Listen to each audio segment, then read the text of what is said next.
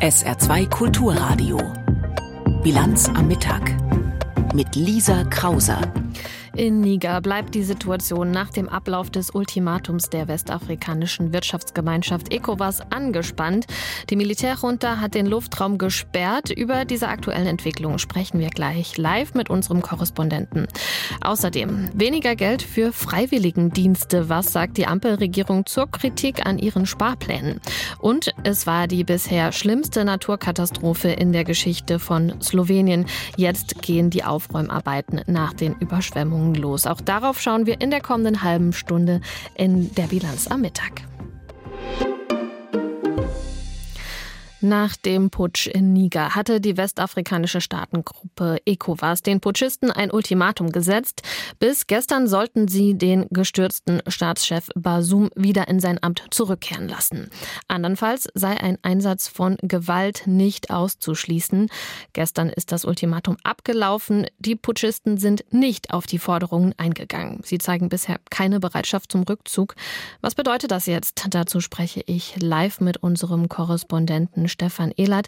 Herr Ehlert, heute Nacht hieß es, die Putschisten hätten aus Angst vor der Gefahr einer Intervention den Luftraum geschlossen. Außerdem hört man, tausende Menschen haben in einem Stadion die Putschisten gefeiert. Sie sitzen in Rabat in Marokko. Was bekommen Sie mit von der aktuellen Lage? Ja, das ist eine sehr berechtigte Frage. Wir haben allerdings einen sehr fitten Kollegen in Niamey in der Hauptstadt, mit dem wir schon seit Jahren zusammenarbeiten. Natürlich verfolgen wir äh, Filme, Agenturen, alles weitere. Und es gibt auch Kontakte aus Recherchereisen. Insofern, glaube ich, kriegen wir eine ganze Menge mit und verfolgen die Lage ja auch schon seit einigen Jahren. Was kriegen wir mit? Dass die Lage ruhig ist in Niamey dass es äh, keinerlei Luftangriffe gegeben hat und auch keine Anzeichen für einen unmittelbar bevorstehenden Militärschlag. Und dazu eine aktuelle Information, die uns über Agentur erreicht hat. Eine Quelle, die der äh, westafrikanischen Wirtschaftsgemeinschaft ECOWAS nahesteht, sagt, dass man Abstand davon genommen habe, jetzt unmittelbar militärisch äh, einzugreifen. Es soll wohl ein Treffen äh, von Dirigeants, also möglicherweise sogar Staatsführern in dieser Woche noch geben, um über die Lage zu beraten. Also akut keine. Kriegsgefahr. Also akut, Sie sagen es, keine äh, militärische Intervention in Niger von Seiten der ECOWAS-Staaten. Ähm, herrscht da überhaupt Einigkeit, wie man am besten gemeinsam vorgeht, oder sind sich da die Staaten, die ECOWAS-Staaten selbst sehr uneinig? Nein, die ECOWAS ist somit das gespaltenste, was man sich derzeit in Afrika vorstellen kann an äh, Vertretungen, an staatlichen, an, an, an ja, Einheit.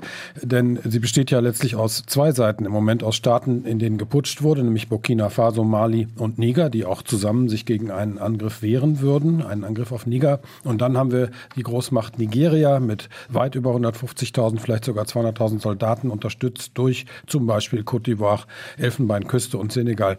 Ja, das sind alles ECOWAS-Mitglieder. Mitglieder und die sind sich überhaupt nicht grün, gar nicht grün, äh, so wenig grün, dass sie sogar kriegerisch äh, übereinander herfallen würden. Jedenfalls wurde das angedroht im Niger. Jetzt müssen wir mal abwarten, ob es nicht vielleicht doch noch zu Verhandlungen kommt. Aber ja, die ECOWAS ist sehr gespalten und nicht wirklich schlagkräftig. Sie haben gerade Mali und Burkina Faso angesprochen, wo ja nach Putschen in den vergangenen Jahren auch das Militär regiert. Die stehen, wie gesagt, auf der Seite des Niger. Was genau eint diese Staaten denn und wie kommt es zu diesen Putschen? Ja, vor dem Putsch, nach dem Putsch ist vor dem Putsch, möchte man fast sagen. Also über die vergangenen Jahre eine Ablehnung der französischen Außenpolitik in Afrika, würde ich mal sagen. Eine nähere Anlehnung an äh, Russland. Das ist zumindest für Mali und Burkina Faso zu beobachten, für Niger inzwischen eigentlich auch. Die Junta hat schon nachgefragt bei der Söldnergruppe Wagner, ob man da Hilfe bekommen könnte für den Fall eines Angriffs. Ähm, es sind sehr arme Staaten. Es sind Staaten, die eine große äh, Gefährdung erleben durch terroristische islamistische Gruppen, auch schon seit Jahren. Und ich glaube, die Bevölkerung ist enttäuscht, dass eben mithilfe der Franzosen die Lage sich nicht, vor allem die soziale Lage sich nicht wirklich verbessert hat. Und man setzt eben dann aufs Militär. Das Militär selber hält sich offenbar auch für den besseren Dirigenten dieser Länder als zivile Regierungen. Hm, die Bevölkerung, wir haben eben schon gesagt, tausende Menschen haben in einem Stadion gestern die Putschisten gefeiert. Ist das äh, repräsentativ? Also sind, sind da viele Menschen in Niger, die das Militär jetzt unterstützen, diesen Putsch? Ja, das scheint so zu sein. Das belegen ja auch die Bilder. 30.000 allein gestern im größten Stadion in Niamey, die das gefeiert haben, russische Fähnchen geschwenkt haben, aber auch äh, Bilder äh, der Junta. Also da gibt es eine gewisse Begeisterung. Ich bin immer sehr skeptisch. Afrika ist ja sehr ländlich geprägt. In dem Fall darf man mal von Afrika sprechen. Eben nicht sehr industrialisiert, nicht sehr zentralisiert. Wir kriegen immer die Bilder aus Städten. Ja, da gibt es eine äh, starke Solidarität mit der Junta. Aber was wir nicht sehen, ist der ländliche Raum. Und ich glaube, wenn man eine richtige Meinungsumfrage machen würde, dann bin ich mir nicht ganz sicher, was dabei rauskäme. Im Niger ist die Bevölkerung ja auch sehr jung. Selten werden die Frauen mal gefilmt oder gefragt. Und ich bin mir nicht ganz sicher, ob die kritischen Stimmen derzeit auch so zu Wort kommen, ja, wie es ihrer Repräsentanz in der Bevölkerung entspricht. Aber das ist auch Kaffeesatzleserei. Wir wissen es nicht. Noch kurz zum Schluss. Ähm, Niger ist eines der ärmsten Länder der Welt. Welche Auswirkungen hat der Putsch denn bisher, beziehungsweise die Reaktionen auf den Putsch, Stichwort Wirtschaftssanktionen, auf die Bevölkerung? Ja, die greifen schon, das hat uns unser Stringer berichtet, aber das ist auch überall schon nachzulesen. Niamey im Dunkeln, das erlebt man öfter, weil es eben Strom Engpässe gibt, Power Cuts nennt man das. Und äh, jetzt gibt es eben gar keinen Strom mehr, weil der aus Nigeria nicht geliefert wird. Dann bleibt es schon ganz schön dunkel. Dazu kommt, dass Finanztransaktionen nicht mehr weitergeleitet werden, dass Geld von Verwandten aus Europa vielleicht nicht mehr ankommt, dass der Handel ausgesetzt ist, Grenzen geschlossen, der Flugverkehr ausgesetzt ist. Das hat natürlich Folgen äh, bis ins letzte Glied. Die Lebensmittelpreise sind schon gestiegen. Auf der anderen Seite eben gibt es in Teilen der Bevölkerung Hoffnung, dass jetzt mit der Junta irgendetwas besser werden könnte. Aktuelle Informationen zum Putsch in Niger live von unserem Korrespondenten Stefan Ehlert. Vielen Dank dafür. Ja, wie geht Deutschland mit den Entwicklungen in Niger und insgesamt in der Sahelzone um? Dazu hat sich der außenpolitische Sprecher der Grünen Jürgen Trittin heute Morgen im RBB Inforadio geäußert. Ich glaube, dass wir ein großes Interesse daran haben, die Destabilisierung des Sahel, die ja mit zurückgeht auf diese von uns nicht mitbetriebene Intervention in Libyen vor einigen Jahren, dass wir hier zu stabileren Verhältnissen kommen. Das war der Grund, warum wir uns in Mali engagiert haben, bis es dort einen Militärputsch gegeben haben. Das ist der Grund, warum wir mit der demokratischen Regierung in Niger sehr eng zusammengearbeitet haben. Ich glaube, wir sind hier in einer Situation, dass wir versuchen müssen, insbesondere mit den afrikanischen Akteuren zusammenschließen und sehr eng mit ihnen zusammen agieren. Das ist die Afrikanische Union, das ist das Bündnis der westafrikanischen Staaten ECOWAS. Sagt Jürgen Trittin, der außenpolitische Sprecher der Grünen zur Lage in Niger.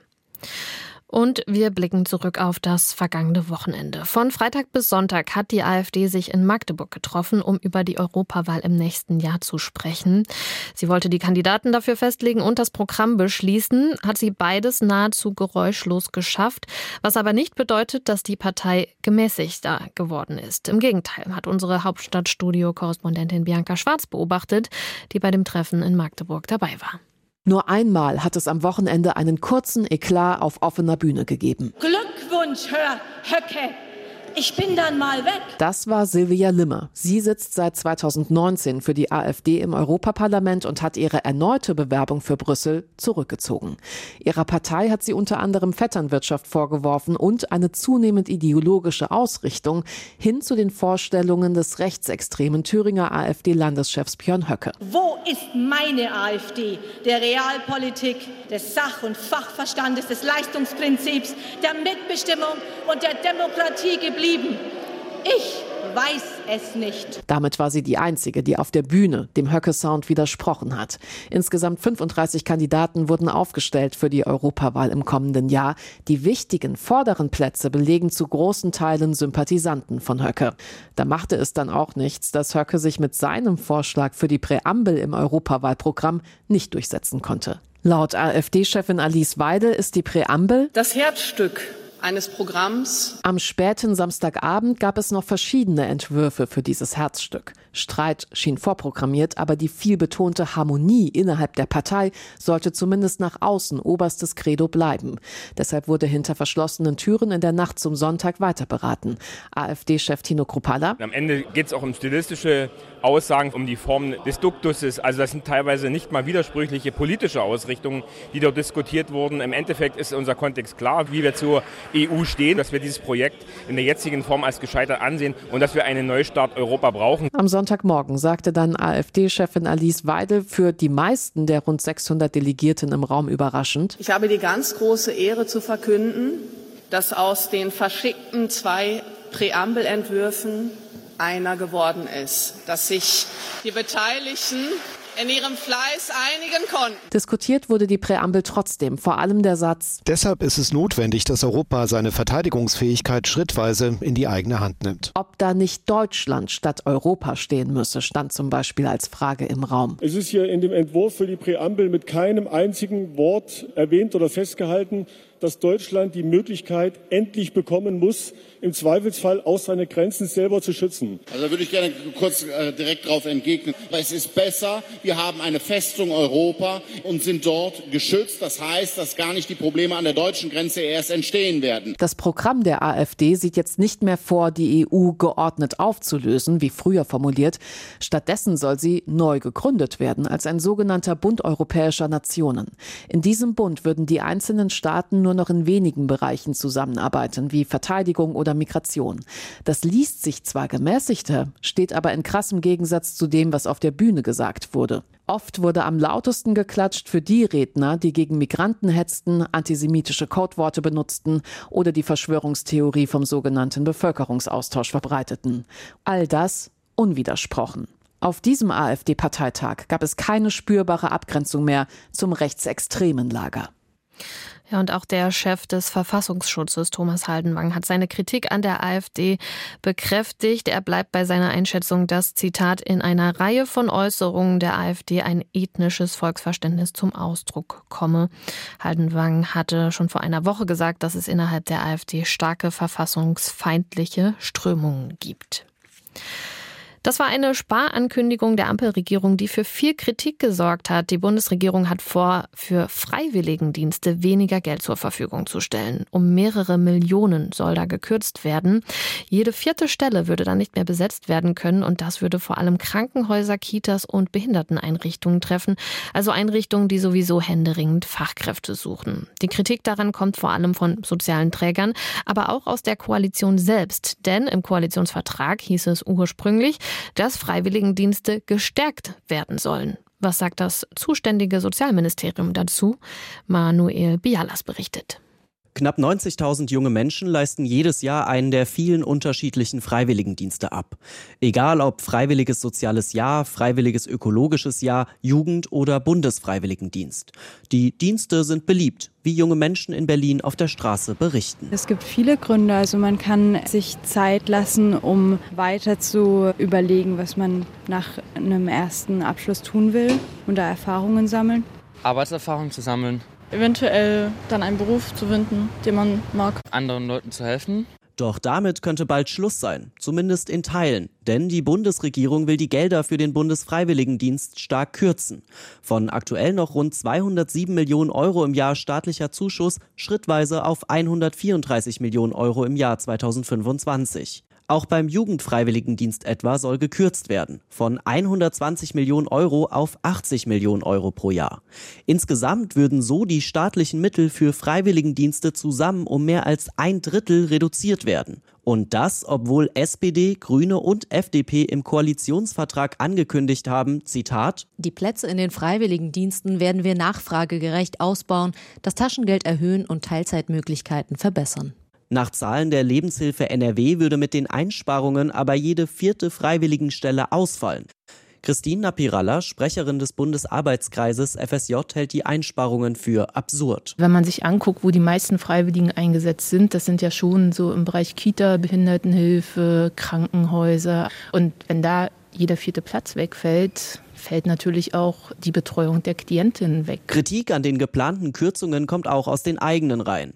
Der SPD-Bundestagsabgeordnete Erik von Malotki will die angekündigten Sparmaßnahmen verhindern. Die Kürzungen sind aus meiner Sicht der völlig falsche Weg. Statt freiwilliges junges Engagement zu unterstützen, kürzen wir es und verhindern es. Und äh, das kann auf keinen Fall der richtige Weg sein. Auf Nachfrage des ARD Hauptstadtstudios sagt das zuständige Bundesfamilienministerium zum Widerspruch mit dem Koalitionsvertrag. Für das Ministerium gelten strikte Sparvorgaben. Erklärt Margret Steffen, Sprecherin des Familienministeriums. Und die Spielräume äh, verengen sich dadurch deutlich. Und diese Bedingungen haben bedauerlicherweise dazu geführt, dass in der Abwägung für diese Sparmaßnahmen getroffen werden musste. Die nächsten Jahrgänge können noch äh, ohne äh, Abschläge stattfinden. Und danach ist bedauerlicherweise diese Verengung da. So die Begründung des Bundesfamilienministeriums zu den geplanten Einsparungen bei den Freiwilligendiensten. Ein Bericht von Manuel Bialas war das. Wir kommen zum Nachrichtenüberblick mit Sarah Sassou. Die Deutsche Post darf das Porto für Briefe und Postkarten nicht vorzeitig erhöhen. Die Bundesnetzagentur hat einen entsprechenden Antrag heute abgelehnt. Zur Begründung hieß es, die Post schreibe im privaten Briefgeschäft schwarze Zahlen, deshalb reichten die Preise aus. Die Post sieht das anders und argumentiert mit der Inflation, den hohen Energiepreisen und den neuen Tarifabschlüssen. Außerdem würden immer weniger Briefe verschickt. Siemens Energy hat zwischen April und Juni tiefrote Zahlen geschrieben. Massive Probleme bei der Windkrafttochter Gamesa haben dem Konzern einen Verlust nach Steuern von 2,9 Milliarden Euro beschert. Für das Gesamtjahr erwartet das Energietechnikunternehmen nun einen Verlust von rund 4,5 Milliarden Euro. Bei bestimmten Windkraftanlagen an Land kommt es häufiger zu Schäden als erwartet. Allein für das vergangene Quartal hatte Siemens Energy dafür einen Verlust von rund 1,6 Milliarden Euro angegeben.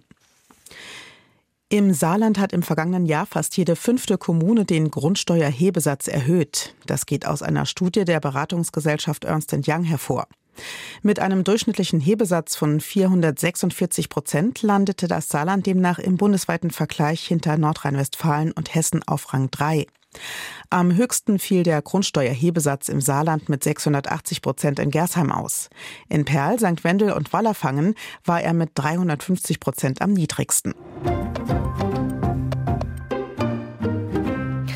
Das sind Bilder, die an die schweren Überschwemmungen im Ahrtal erinnern. Die Bilder aus Slowenien, wo ganze Dörfer nach den Überschwemmungen evakuiert werden mussten. Straßen und Eisenbahngleise standen unter Wasser, auch ein Damm ist gebrochen. Slowenien bittet jetzt die EU und die NATO um Hilfe. Unterdessen laufen jetzt die Aufräumarbeiten, berichtet Wolfgang Fichtel alle, alle helfen mit. Die vielen Sandsäcke zu füllen zum Beispiel, die dann mit dem Hubschrauber auf den Damm gebracht werden, damit er hält. Diese Nacht ist alles gut gegangen. Der Damm hat gehalten, obwohl er völlig durchgeweicht ist von dem vielen Wasser der vergangenen Tage. Auch die Wege, überall Matsch. Lastwagen kommen nicht durch. Deshalb kamen die Armeehubschrauber mit tonnenschweren Betonblöcken und jetzt mit Sandsäcken. Ein Helfer hat etwas Überblick. Was ich gehört und gesehen habe aus dem Hubschrauber, überzeugt mich. Der Wasserstand der Mur fällt langsam und wenn es nicht mehr regnet, wird sich die Lage sicher stabilisieren und mit der Zeit besser werden. Die Menschen aus den Dörfern rundherum sind schon in Sicherheit. 500 wurden in Notunterkünften untergebracht, vorsichtshalber.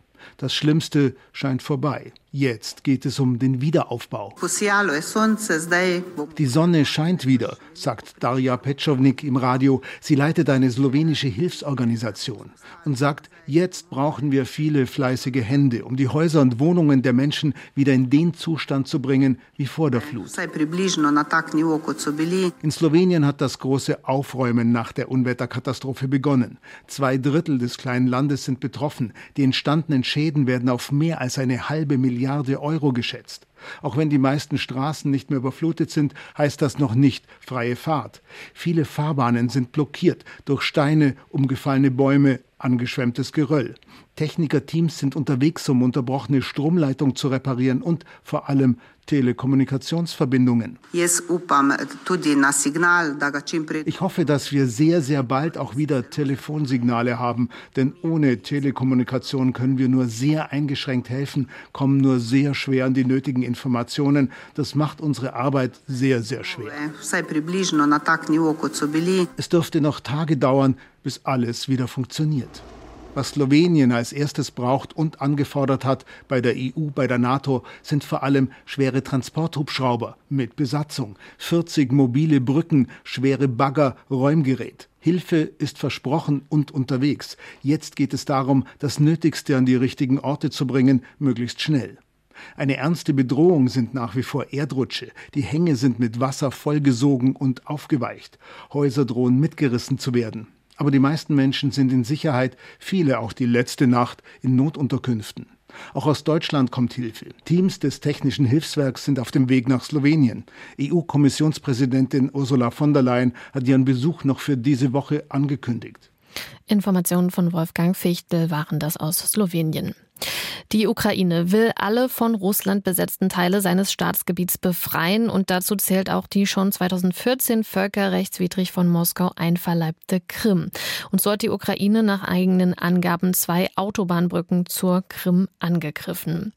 Unterdessen hat Russland nach ukrainischen Angaben wieder die Region Kharkiv beschossen. Der Krieg, er geht weiter und viele ukrainische Männer sind auch weiter bereit, ihr Land zu verteidigen. Selbst diejenigen, die schon vom Krieg versehrt sind, berichtet Sabina Mattei.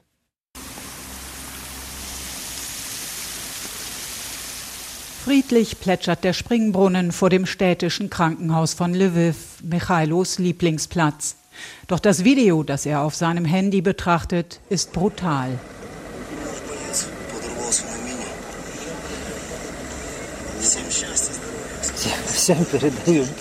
Es zeigt ihn am Boden, nur wenige Augenblicke nachdem eine Antipersonenmine sein linkes Bein oberhalb des Knies abgerissen hat. Mitte Juni war Michailo mit seiner Einheit in der Region Saporischia im Süden der Ukraine unterwegs, als er auf die Mine trat. Schmerz habe er zunächst gar nicht gespürt, nur großes Erstaunen. Und deshalb einen Kameraden gebeten, ihn verstümmelt in seiner blutigen Uniform aufzunehmen, auch den Ort der Detonation zu filmen, nur für sich selbst, damit er später nachvollziehen könne, was ihm geschah.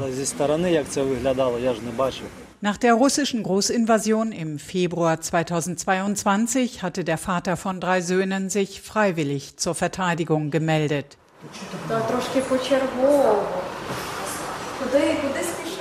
Bald nach der Verwundung wurde Michailo nach Lviv in die Reha-Klinik verlegt. Sein Bein konnte nicht gerettet werden. Er bewegt sich mit Gehhilfen und wartet auf die Anpassung einer Prothese. Physiotherapeutin Roxeliana bereitet ihn mit täglichen Übungen darauf vor. Wir arbeiten mit dem Stumpf, um Krämpfe zu vermeiden, um Muskulatur aufzubauen. Als nächstes sind Übungen für Gleichgewicht und Koordination dran. Michailo liebt diese Übungen. Er will immer noch mehr machen. Wenn er allein ist, dann plagen Michailo Albträume, Wut, Verzweiflung. Wegen der posttraumatischen Belastungsstörung geht er zum Psychotherapeuten. Ich muss einfach akzeptieren, dass jetzt alles anders ist. Der Lebensrhythmus, die Bewegungen, für alles brauche ich mehr Zeit als ein normaler Mensch. Das heißt aber nicht, dass Michailo mit dem Krieg abgeschlossen hat. Sobald er sich an die Prothese gewöhnt hat, will er zurück in die Armee. Nicht an die Front, das ist vorbei, aber vielleicht in die Logistik oder die Ausbildung. Doch Michailo ist überzeugt, dass die Ukraine sich gegen Russland behaupten wird. 100 Prozent werden wir siegen, sagt er. Es ist nur eine Frage der Zeit. Wir Ukrainer sind dem Feind in vieler Hinsicht unterlegen, aber wir sind auch lernfähig, wir haben Verbündete und vor allem haben wir ein starkes Motiv. Die Russen, die wissen nicht, wofür sie kämpfen. Wir dagegen schon.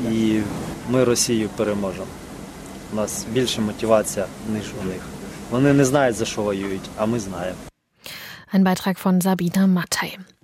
Wenn Sie mich verfolgen, verfolge ich euch. Mit diesen Worten hat Ex-US-Präsident Trump nach der Verlesung der jüngsten Anklage gegen ihn gedroht. Sonderermittler Smith sieht darin einen Einschüchterungsversuch gegen Geschworene und Zeugen und verlangt Konsequenzen. Trumps Team weist die Anschuldigungen zurück. Antje Passenheim mit mehr Infos dazu. Als Angriff auf die Pressefreiheit wertete Trumps Anwalt John Lauro den Antrag, mit dem Sonderermittler Jack Smith dem Ex-Präsidenten Grenzen setzen will. Trump soll daran gehindert werden, dass er während seines Prozesses sensible Informationen an die Öffentlichkeit gibt, um damit etwa Zeugen unter Druck zu setzen. Im Fernsehsender ABC News attackierte Lauro die entsprechende Schutzanordnung. Die Biden-Regierung versucht damit der Presse entlastende und hilfreiche Informationen und Beweise vorzuenthalten, das ist schockierend. Anlass für den Antrag der Schutzanordnung war eine Äußerung, die Trump nach seinem Gerichtstermin in Washington auf der von ihm mitgegründeten Online-Plattform Truth Social gemacht hatte. Wörtlich, wenn ihr mich verfolgt, dann werde ich euch verfolgen.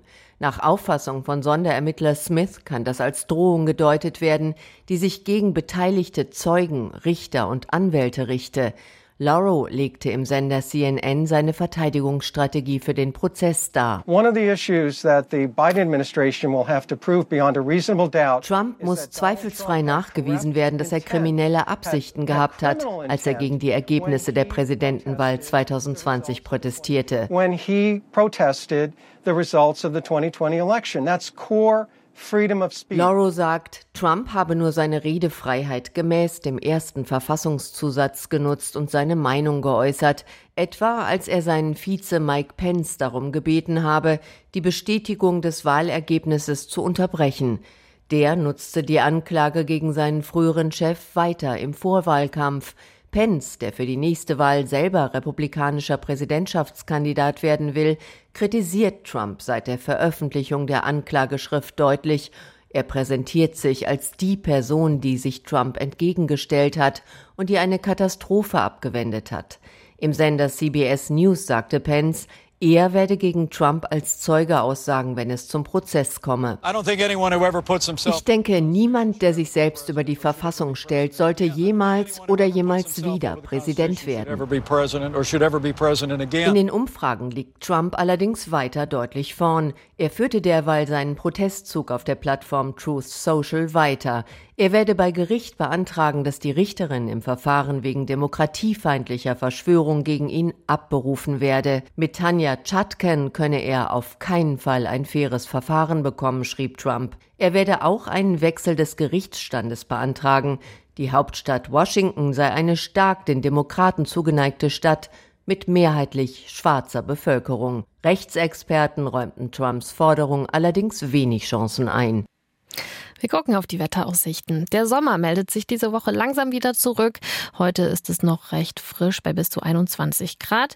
Die Nacht bringt auch noch vereinzelt Schauer bei Tiefstwerten zwischen 11 und 8 Grad. Morgen ähnliches Wetter wie heute bis 21 Grad. Am Mittwoch kann es noch ein paar Schauer geben, aber dann wird es wärmer bis 24 Grad und ab Donnerstag wird es dann auch deutlich wärmer und sehr sonnig bei Höchstwerten bis 28 Grad. Das war die Bilanz am Mittag. Hier folgt die Auslandspresseschau. Danach geht es mit Roland Kunz weiter. Mein Name ist Lisa Krauser. Ich wünsche Ihnen einen schönen Nachmittag. Tschüss. SR2 Kulturradio. Auslandspresseschau.